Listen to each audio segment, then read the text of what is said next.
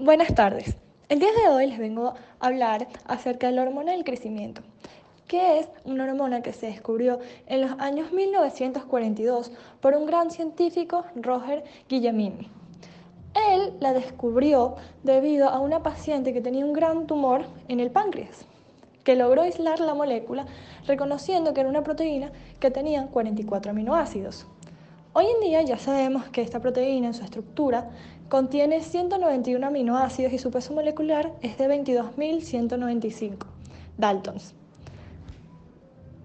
La función de esta molécula es que permite desarrollar todos los órganos y tejidos del cuerpo humano, desde el nacimiento del bebé hasta ya la vejez. Con el pasar de los años, esta hormona reduce la producción, por lo que la persona llega a envejecer. Por tanto, ha generado un tema bastante interesante, la creación de la hormona sintética. Estamos en varios pros y contras de la aplicación y uso de esta hormona. Comenzando con las controversias médicas, podemos notar que una de ellas es que esto genera resistencia a la insulina, puede crear diabetes tipo 2, hace que las piernas y los brazos se hinchen, incluso en los hombres puede generar bastante tejido mamario. Por otra parte, en cuanto a las controversias sociales, nos encontramos en contra debido a que muchas personas lo utilizan de una manera inadecuada, no porque su cuerpo lo necesite, sino para ir en contra de la vejez.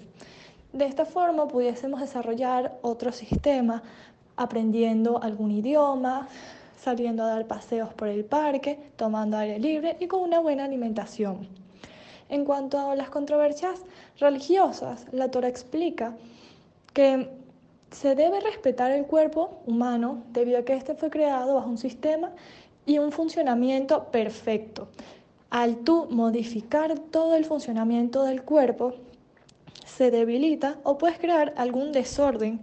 De ahí es porque los médicos no han descubierto al 100% los efectos secundarios de estas hormonas, debido a que muchas veces su ciclo no es seguido a largo plazo. Para terminar esta exposición nos gustaría citar una frase que siempre nos ha gustado que dice, la naturaleza no tiene castigos ni recompensas, solo consecuencias. Tomando conciencia de todas nuestras acciones y de la salud adecuada, nos despedimos dándole muchas gracias.